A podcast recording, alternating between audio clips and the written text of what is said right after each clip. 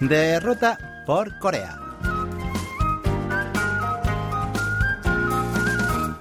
Hola amigos, les saluda Lucas Kim, su guía particular de los jueves. Hoy con motivo del Sol Lal o el Año Nuevo Lunar, cuya festividad empieza desde mañana 24 de enero, hemos preparado una parada especial para estas fechas. Nos vamos al Palacio Toksugung, en pleno centro de Seúl a conocer un poco de historia, cultura y tradición de Corea. Sin más, empezamos.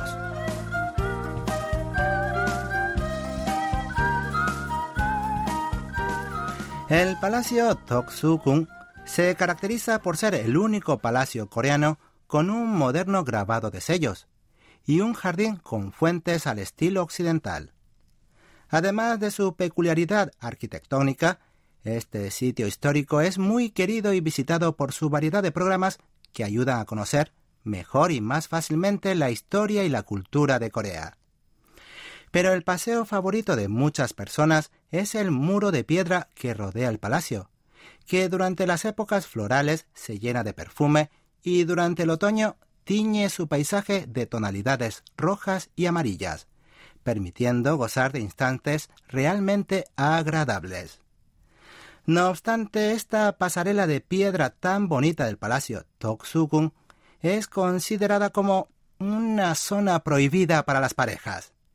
Es que anteriormente, cuando una pareja quería divorciarse, debía atravesar ese camino, pues justo ahí se encontraba el tribunal. Haciendo un poco de historia, originalmente Toksugun no era un palacio. Tras la guerra Imjin, o sea, las invasiones japonesas en 1592, todos los palacios de Corea quedaron gravemente dañados. Cuando el entonces rey Sonjo, el decimocuarto rey de la dinastía Choson, regresó a Seúl tras haber sido evacuado durante el enfrentamiento bélico, gran parte del principal palacio Gyeongbokgung había quedado en cenizas, por lo que tuvo que elegir una residencia de la familia real para utilizarla temporalmente como lugar de gobierno. Ese hecho dio origen a Toksu-kun. Tras la restauración de Gyeongbokgung, este lugar continuó siendo parte del palacio auxiliar de los monarcas de la dinastía Joseon, y con el paso del tiempo su dimensión aumentó con la creación de nuevos edificios.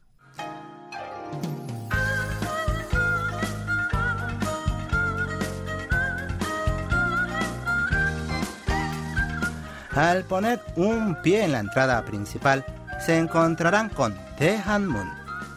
Sorprende que frente a ella se ubique una gran carretera y cientos de rascacielos. Pero al cruzar esta puerta, se encontrarán con un ambiente totalmente distinto. Ya desde la entrada podrán sentir que comienza un viaje al pasado, por el hermoso entorno natural y los edificios tradicionales que evocan una perfecta combinación.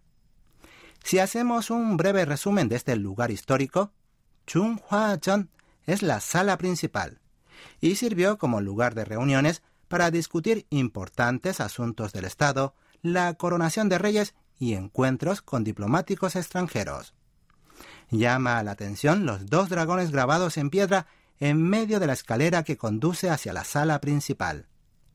Esa característica distingue este espacio del resto de los palacios, por ser el único de su tipo, y por ello fue designado como Tesoro Nacional.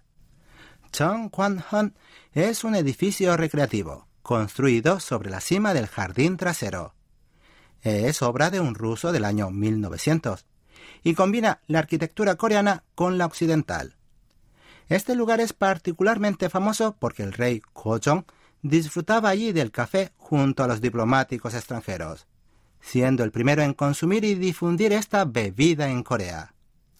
En sus alrededores se ubican otros edificios de diferentes tamaños, que fueron utilizados como vivienda de la familia real. Al visitar este palacio hay algo que no se pueden perder. Es el ritual del cambio de guardias que protegen la entrada principal de Hanmun. La ceremonia se lleva a cabo tal como se hacía en el pasado, y las patrullas se visten con trajes tradicionales. Durante los 20 minutos que dura este acto, Los visitantes podrán tomar fotos y también observar parte de esta vívida cultura tradicional.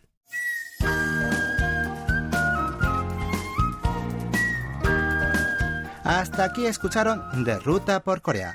Esperando que lo hayan disfrutado y deseándoles un feliz año nuevo lunar, Lucas Kim se despide aquí. Gracias por sintonizar. Hasta pronto.